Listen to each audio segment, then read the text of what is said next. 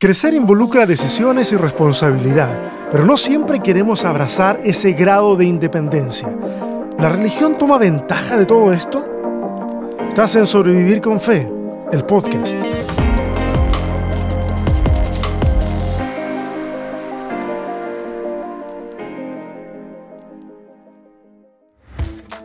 Bienvenidas y bienvenidos al capítulo 4 de la quinta temporada de Sobrevivir con Fe, el podcast. Quiero darle las gracias a todas y todos los y las que luego de esta ausencia tan grande de hacer el podcast, estamos en el cuarto capítulo de la quinta temporada, pero hubo como un año más en que no hice sobrevivir con fe, así que este fue un intermedio, por supuesto estuve haciendo otros proyectos, eh, pero gracias a ustedes, los auditores y auditoras, que poco a poco van retornando a este espacio de reflexión, catarsis, pataleta más, que es sobrevivir con fe.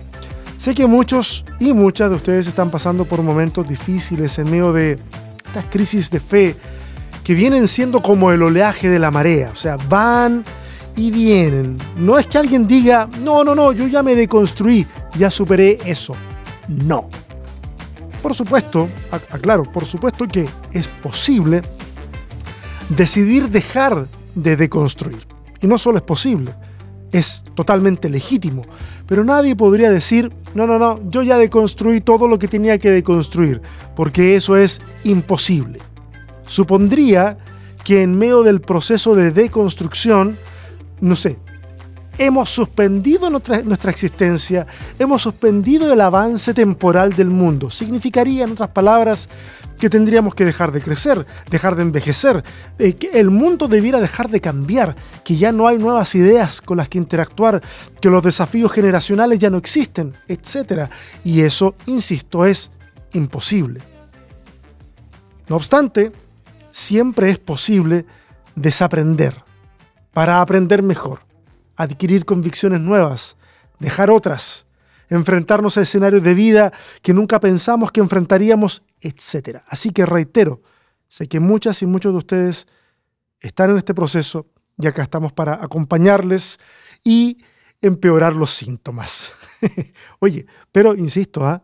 respeto mucho a quienes por salud mental, por convivencia familiar, por la razón que sea, dijeron, ok, aquí basta, no, no más, no, no, no más, no me quiero meter más en esto, pero vamos a dejarlo hasta ahí. Yo respeto esa decisión, creo que no hay nadie que pueda decir, eh, juzgarles por haber decidido eso. Eh, pero honestamente creo que una vez que alguien comienza, puede detenerse por un tiempo, pero eventualmente el proceso continúa.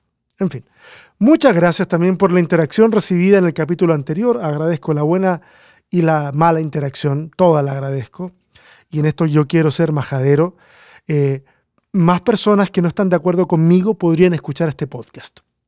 ¿Ah? Ahora, yo, yo sí he visto un, pequeño problemita, es que usualmente quienes detractan de mi contenido, los que a veces me llevan la contra en redes sociales o que hacen videos en YouTube, o salió un nuevo video, bastante malo por cierto, eh, usualmente los que detractan lo hacen a partir de memes que yo subo o clips de video pequeñitos que en un minuto trato de resumir algún punto importante de un sermón de media hora. Eh, o sea, pero en un minuto es imposible. Pero, pero a partir de ahí sale una cierta de cosas o un tweet que yo haya publicado y desde ahí en adelante. O sea, básicamente se agarran de cuestiones muy breves. No digo que no tengan razón en su crítica, cada cual hace la crítica que quiere, pero se agarran de cositas muy breves. Así que si alguien decide sentarse a escuchar este podcast, aún sin estar de acuerdo con lo propuesto, yo por supuesto que lo agradezco. Claro que, por supuesto que tengo que agradecerlo. Así que ustedes, los que no dan like, los que siempre llevan la contra, los que incluso me repostean en sus espacios esperando que los lobos vayan y hagan lo suyo, ustedes, créanme, esto lo digo sin sarcasmo y sin cinismo, de verdad, ustedes me ayudan a crecer y definitivamente moldean mi carácter. Porque mi impulso primario es de hacer cosas que no me permito hacer Y gracias porque ustedes, de alguna manera, sin proponérselo, creo yo, eh, testean esos límites en mí y, me hace bien. ¿Ok? Así que gracias si están escuchando, de verdad, gracias. Y, pero les advierto, no les va a gustar el capítulo de hoy. Hoy quiero hablarles sobre la emancipación religiosa. Y quiero introducir, eh, bueno, este es el, primero de dos o tres, no estoy seguro, capítulos donde voy a hablar acerca del tema. Eh, quiero introducir la conversación con algunas cuestiones bien triviales, así, de la vida diaria.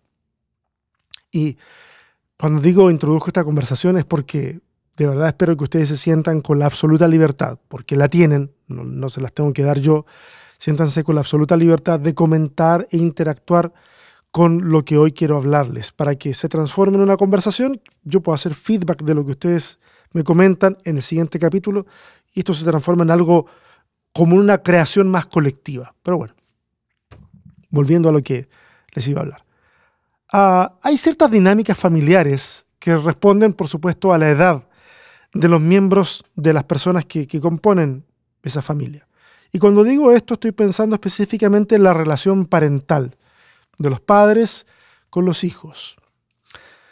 Los seres humanos somos eh, los animales más frágiles al momento de nacer.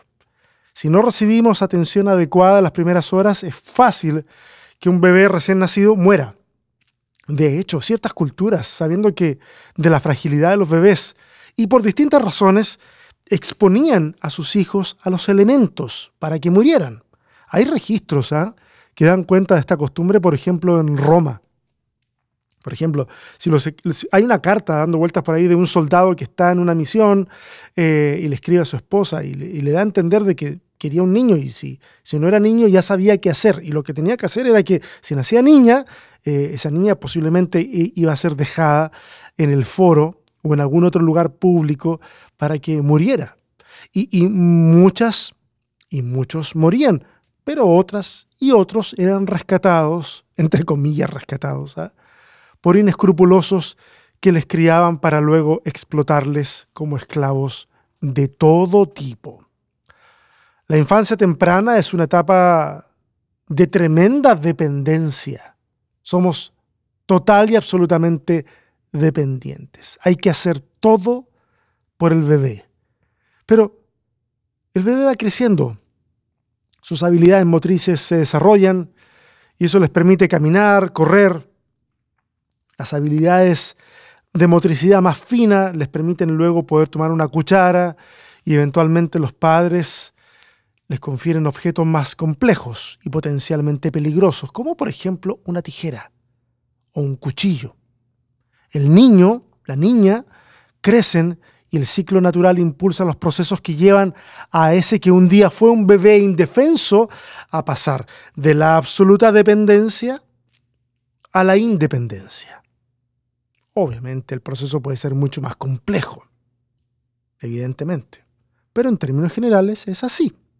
Para los padres, y yo lo vengo a entender ahora ya de grande, para los padres sus hijos siempre seguirán siendo en muchos sentidos sus niños, sus niñas.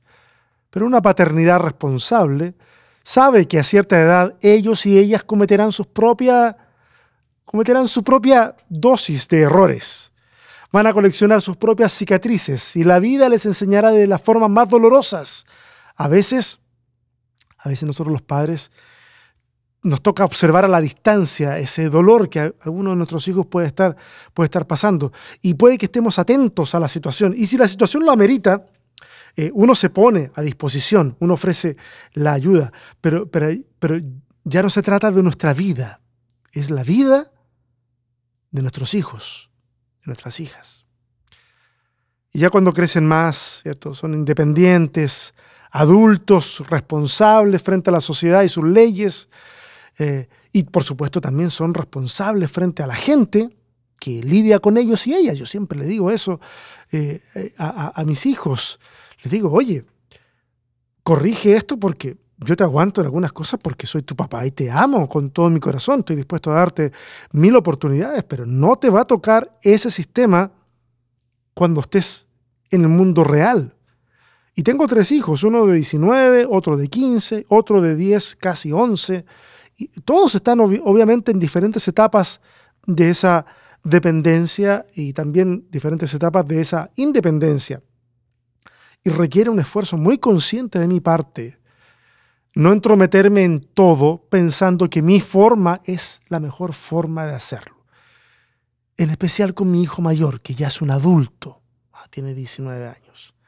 Intento tratar a todos mis hijos con equidad, no con igualdad, no, con equidad. Porque no porque uno de mis hijos necesita actualizar su computadora para poder hacer lo que los nuevos desafíos eh, le demandan, voy a tener que cambiar la computadora a todos. O sea, no, no, no, no, no, no. Lo, que cada cual necesita será provisto a su manera, pero no, no me veo la obligación de ecualizar absolutamente todo. La equidad es un concepto un poco más allá de lo que es la igualdad. No sé si alcanzo a explicarme, no habla de eso el capítulo de hoy, pero bueno, perdón. Eh, intento tratarles entonces con equidad y una de las cosas que me cuesta más es abrirles nuevos espacios para que desarrollen más responsabilidad y más independencia. Porque esa es la idea, que poco a poco vayan dejando de depender y que se vuelvan independientes y que desde un espacio óptimo de salud emocional puedan llegar a construir relaciones de interdependencia, es decir, relaciones en las que sabemos que desde la reciprocidad y la igualdad podemos depender en ciertas áreas de alguien y ese alguien puede depender desde la igualdad y la reciprocidad también en ciertas áreas de nosotros. ¿ok? Ese, es por lo menos mi meta como papá. Y ser dependientes es una parte, obviamente, del desarrollo de cada persona. Hay momentos en los que depender es lo más sabio. Ya lo dije, cuando eres niño, tienes que depender, a no te queda de otra. Pero, por ejemplo, cuando eres nuevo o nueva en un trabajo en el que necesitas aprender de la instrucción de alguien más, bueno, ahí también hay un momento, y recalco la, recalco la palabra momento, porque es un tiempo pasajero, en el cual tenemos que vivir esa dependencia. Vivir en la absoluta y constante dependencia de algo o alguien no es sano para el desarrollo personal. No es bueno para la autoestima, no es bueno para la autosuficiencia emocional, no es bueno en general para la salud mental. La dependencia puede mutar incluso al abuso Alguien que al ver que sus necesidades son satisfechas puede comenzar a demandar más y más de parte de su proveedor pensando que es su deber proveer. Y si la contraparte no se percata de la tendencia, ese vínculo de dependencia puede convertirse en uno de codependencia. Es decir, hay alguien que encuentra satisfacción al depender de otra persona y la otra persona encuentra cierto grado de satisfacción al sentirse necesitado. Por ahí va el asunto. Y aplíquese a dependencia o codependencia financiera, emocional, religiosa también.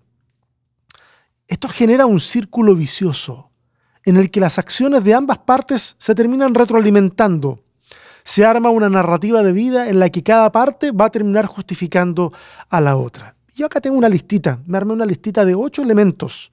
Hay un chorro más, pero elegí ocho elementos que podemos ver en una relación codependiente. Y los voy a mencionar y voy a entrar de plano en lo que quiero expresar hoy, así que no pierdan la paciencia. Y aclaro que quiero hablar específicamente de, eh, en este caso, de el que en esta relación codependiente funciona como el que, como el que depende, ¿ok? Como, Claro, como el que depende, no el que provee para el dependiente, sino como el que depende. Voy a mencionarlos, escucha con atención y luego voy a comentar sobre algunas cosas. El codependiente con frecuencia, y acá tengo mis puntitos, con frecuencia minimiza, altera o niega sus sentimientos. El codependiente con frecuencia tiene dificultad para tomar decisiones también el codependiente con frecuencia valora la aprobación de otros, de sus pensamientos, los sentimientos, las conductas de otros en lugar de lo propio. El codependiente con frecuencia se percibe como superior a otros y a la vez, curioso, a la vez inferiores. El codependiente con frecuencia busca que otros sean los que le brinden la sensación de seguridad. El codependiente con frecuencia es extremadamente leal y se mantiene en situaciones dañinas más de la cuenta, demasiado tiempo. El codependiente con frecuencia teme expresar sus creencias, sus opiniones, sus sentimientos, sobre todo cuando difieren de lo que piensan los demás. El codependiente, con frecuencia, renuncia a su propia verdad para obtener la aprobación de otros o evitar el cambio. Ok, ya dejo de leer, dejo mi listita ahí. Yo quiero hacerte una pregunta. ¿Te sientes identificado, identificada con más de uno de estos elementos que yo acabo de mencionar? Dale un par de vueltas en tu cabeza. Si quieres, para esta cosa y escúchalos de nuevo. No hay problema. Y fíjate, ¿te sientes identificado, identificada con más de uno, al menos más de uno, de los elementos que acabo de mencionar?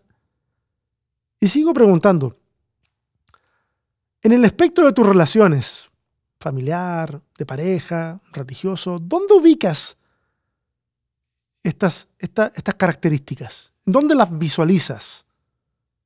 ¿En el trabajo? ¿En el lugar donde estudias? ¿Con tu pareja? ¿Dónde? Piénsalo un poquito. Evidentemente que este tema es importante en cada área que yo acabo de mencionar y no creas que no creas, por favor, que escuchar un podcast es todo lo que necesitas para entender y tratar este problema, por favor. Hay mucho mejor material que eso. O sea, si de entrada te digo que si te sientes identificado, identificada con unos 13 de estos, estos elementos que acabo de, de listar, por favor, lo digo en serio, piensa seriamente en conseguir ayuda profesional para lidiar con eso y quebrar esa codependencia. ¿Ok? Por favor, de verdad, yo te digo, si es así, considéralo. Pero ustedes saben de qué trata este, este podcast. Este podcast versa sobre la fe y la religión. Entonces es ahí donde voy a centrarme en el resto del capítulo de hoy. Pero por favor, insisto, si ves de que más de tres, no sé, se te repitieron, por favor busca ayuda. Y quiero comenzar mi punto haciendo una pregunta. ¿Existe la codependencia religiosa? ¿Existe? Entonces yo para responder esta pregunta me puse a pensar en estos elementos que listé hace un rato y tengo algunas, algunas cosas que decir. Analicemos. Por ejemplo, dijimos de que el codependiente minimiza, altera o niega sus sentimientos. Ok, piensa. ¿Has dicho o has pensado esto alguna vez? Esto que estoy pasando es una prueba. Dios quiere que esté firme, así que no le daré lugar a la tristeza. ¿Lo has dicho? ¿Lo has pensado? Este pensamiento que tengo es un ataque del diablo. Te reprendo, diablo cochino. ¿Lo has dicho? ¿Lo has pensado?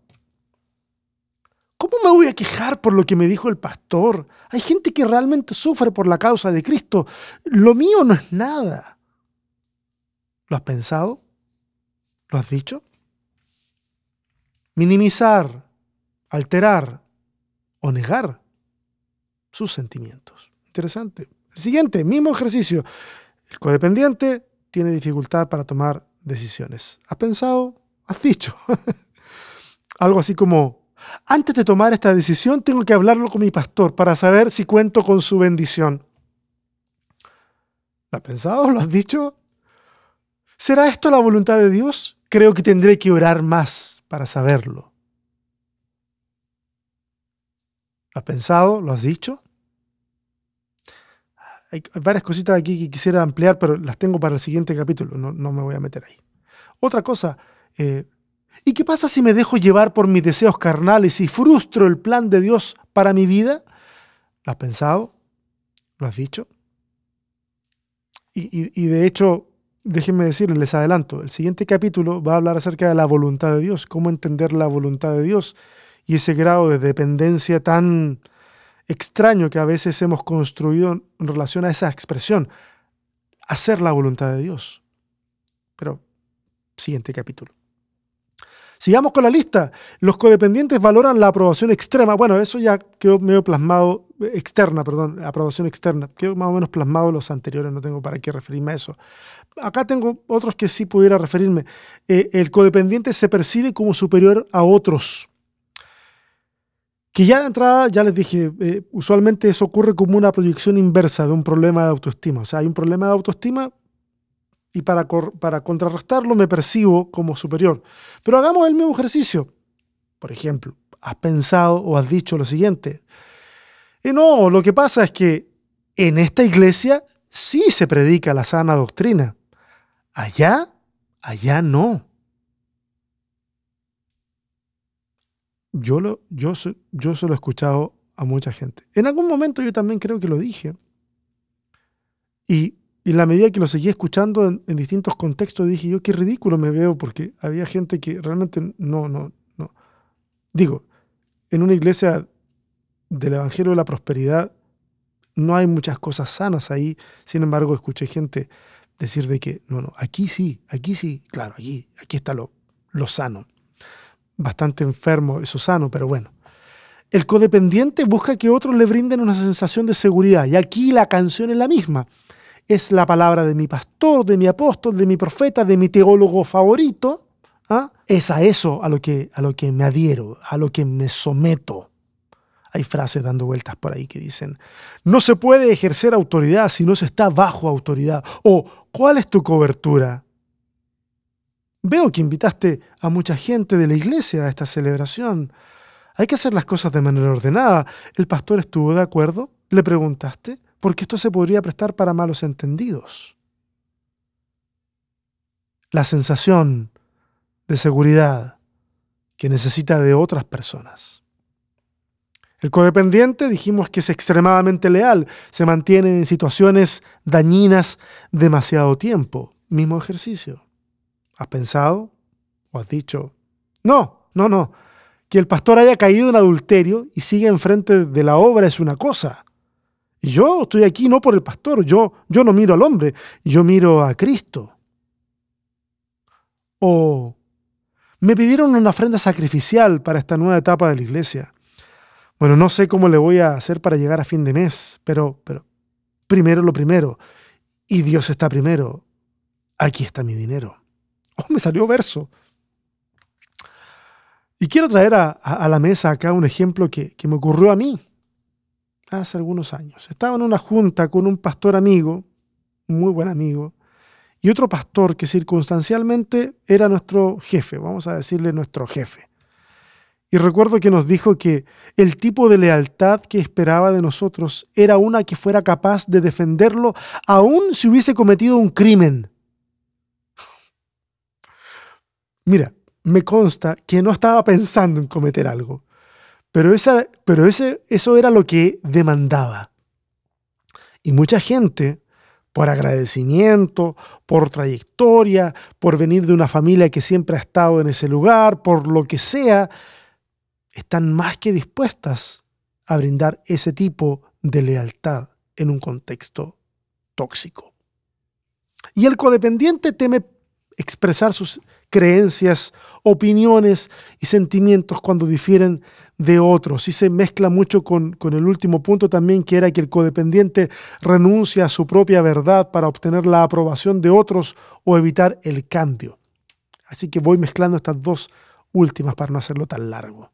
Y a mí me ha tocado atender a varias personas que vienen de ese contexto, de contextos así tantearon el terreno con una opinión ligeramente diferente y vieron como casi se les vino el liderazgo abajo. El liderazgo abajo. Y entonces aprendieron que no debían desafiar la autoridad pastoral. Y los que estaban ahí y atestiguaron el incidente aprendieron vicariamente lo mismo. En este podcast les conté de la vez que una persona me dijo, quiero hablar de esto con mi pastor, pero tengo miedo de cómo va a reaccionar. Yo le dije, estás en una secta, en el peor sentido de la palabra. Cuando decir lo que piensas te pone en peligro, o sea, date cuenta, amiga, ahí no es. Y una vez más quiero decir, yo no hablo del resentimiento. Mi experiencia en el cristianismo más tradicional y conservador no fue una mala experiencia, para nada. Creo que trabajé con buenas personas y también creo que incluso recibí buen trato de aquellas personas que, ahora que lo pienso, algunas personas bien pudieron haberme hecho daño y no lo hicieron. Creo que fui afortunado en ese sentido. Así que no hablo desde el trauma, pero entiendo a quienes hablan desde ese lugar porque he conversado con muchísimos de ellos, muchísimas de ellas. Pero también quiero decir que a temprana edad, en mi caso, yo a temprana edad me di cuenta de que era importante para mí que mi voz tuviera una identidad y que esa identidad no se subordinara con facilidad frente a la identidad de otra persona. Es, más, yo tengo memoria de al menos un par de veces, y los que me conocen de adolescente van a poder decir, sí, yo también me acuerdo, al menos un par de veces que mi voluntad, mi voluntad, subordinó la voluntad de una congregación entera cuando yo apenas era un muchacho de 18 años, un adolescente apasionado e idiota, que le faltaba formación teológica y le faltaba experiencia de vida. Perdón. He pedido perdón como 20 veces en podcast al menos. Perdón si te tocó conocer esa versión de mí. Pero lo bueno es que el ser humano puede cambiar, puede decidir cambiar. Yo aprendí muchas cosas antes de mi proceso de deconstrucción que me ayudaron. Aprendí que todos están contigo cuando las cosas salen bien. Y, pero cuando las cosas salen mal, cuando resultan de, otra, de todo lo contrario, o sea, los triunfos son de todos, las culpas son tuyas. En este caso, solo mía. Yo aprendí también que la calidad humana de una persona no estaba delimitada por su afiliación religiosa y también que quienes se decían seguidores de Cristo podían decepcionarme como cualquier ser humano. Y también aprendí que yo podía hacer exactamente lo mismo. Así que conozco el sistema, pero lo más importante, me conozco a mí mismo y me doy cuenta que no soy inmune a lo que critico. De ahí que esté constantemente autoevaluándome para ver si me estoy convirtiendo en lo que no deseo para mí, convirtiéndome en lo que critico. A todo este proceso yo le llamo crecer. Hace un momentito atrás, ¿se acuerdan? Les hablé de cómo es que pasamos de ser totalmente dependientes a ser independientes y luego a entender la sutileza consciente de la interdependencia. ¿Se acuerdan? El problema en el sistema religioso en general es que existe una infantilización crónica. Se exaltan las virtudes del niño en el peor de los sentidos, las virtudes del niño aplicadas a adultos. ¿Ok? Me explico. No hablamos en realidad de la curiosidad del niño, de esa búsqueda insaciable de respuestas, o del niño como aquel eh, al que al no entender de escalafones sociales va y se le acerca a quien sea para conversar, incluso para desafiarle en esa conversación. No, no son esas las cosas que hablamos de el niño cuando decimos que tenemos que ser como niños. No es eso lo que se exalta. Se exalta la dependencia, la humildad, la fragilidad, el sometimiento, todos elementos que la madre iglesia puede tomar y al tomarlos ofrecer una respuesta. Y la, la respuesta es ofrece, pone encima de la mesa liderazgo, provisión y protección. Y, por favor, no creo que esas cosas sean malas en sí mismas. No son malas en sí mismas. Lo malo es que nos han hecho creer que fuera de la dependencia institucional no existe relación válida con Dios. Y eso es 100% falso no se encamina a los fieles a ir de la dependencia a la independencia y luego a la interdependencia. No, no, no, vamos de golpe y porrazo, de la dependencia a la codependencia, a tal punto que es posible que pasemos todas nuestras decisiones por el consentimiento y la aprobación de nuestros líderes. Honestamente veo como algo ridículo que personas adultas sigan pidiendo permiso para asistir a un lugar o preguntando al pastor si la persona con la que se van a casar es la persona que Dios les tiene a ellos o no. ¿Tendré que cambiar de trabajo? Le voy a preguntar al pastor. ¿Será de Dios que me mude de ciudad, que me cambie de ciudad? Le tendré que preguntar al pastor. ¿Y sabes? No está mal hablar con alguien en búsqueda de un punto de vista que amplíe nuestra mirada. No, no, no, eso no es lo que está mal.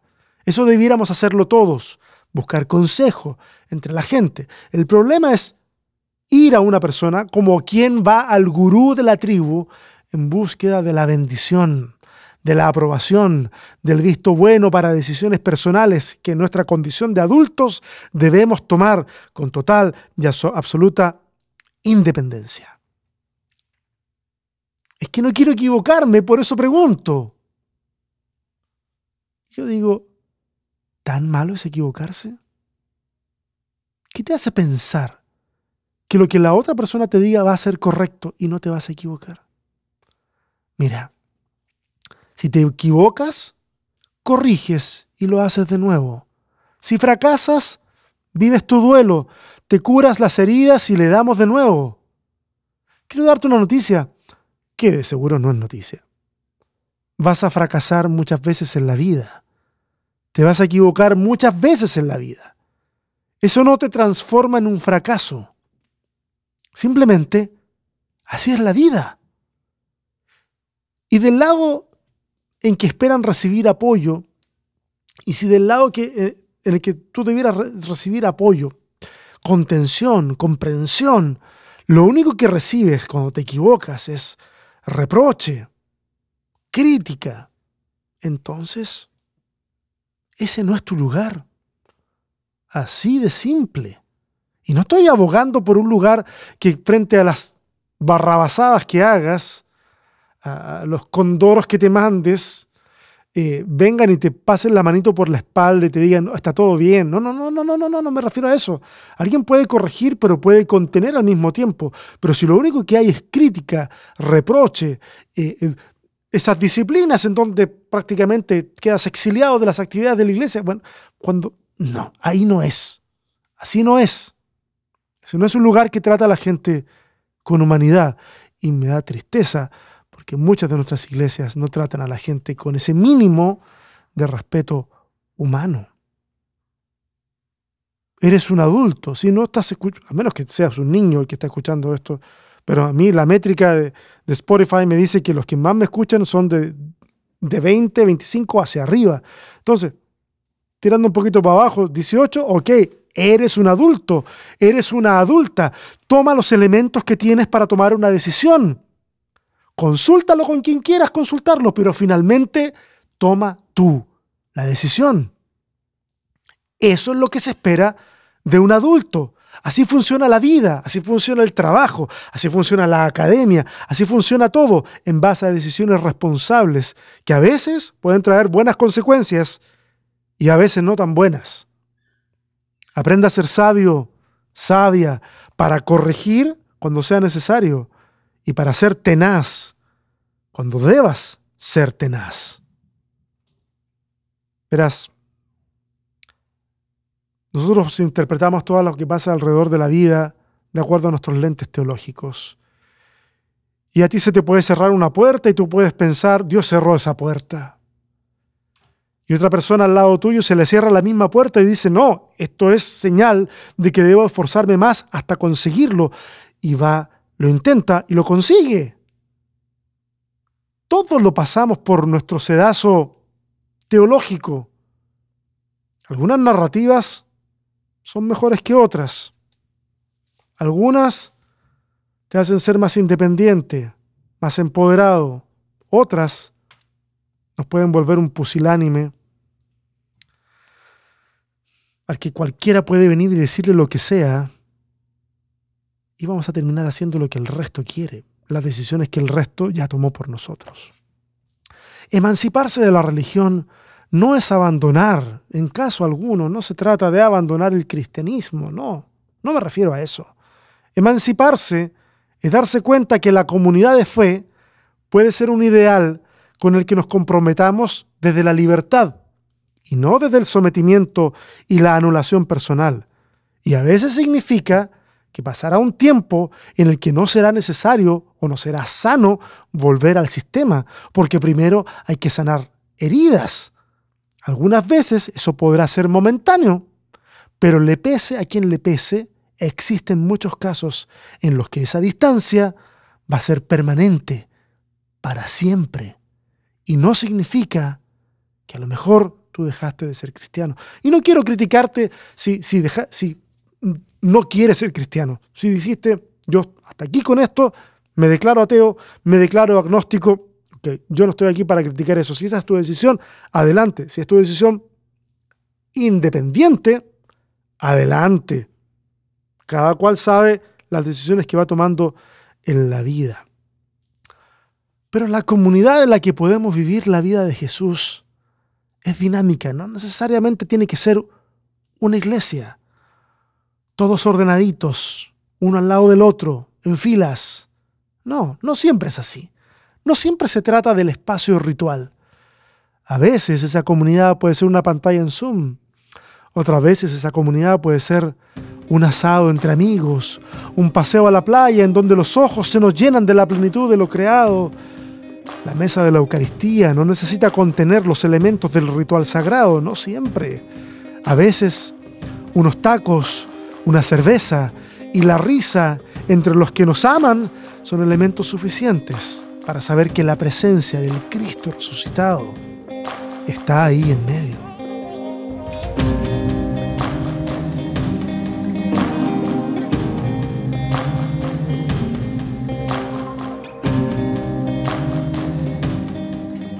Yo sé que para muchos y muchas de ustedes este capítulo puede haber sido un poco chocante por algunas cosas que dije. Para otros puede ser un alivio, no lo sé. Pero en ese tenor se viene esta temporada de Sobrevivir con Fe, el podcast. Así que les aviso, de aquí para arriba viene el nivel de incomodidad. Tal vez la siguiente temporada sea más suave, tal vez la siguiente temporada sea más conciliadora, más en la búsqueda de consenso, pero eso todavía está por verse. Esta temporada se viene a lo mejor un tanto, un tantito ruda. Muchas gracias por sentarse una vez más en este espacio de reflexión y conversación. Este fue el capítulo 4 de la quinta temporada de Sobrevivir con Fe, el podcast. Me despido deseándoles paz y mayéutica.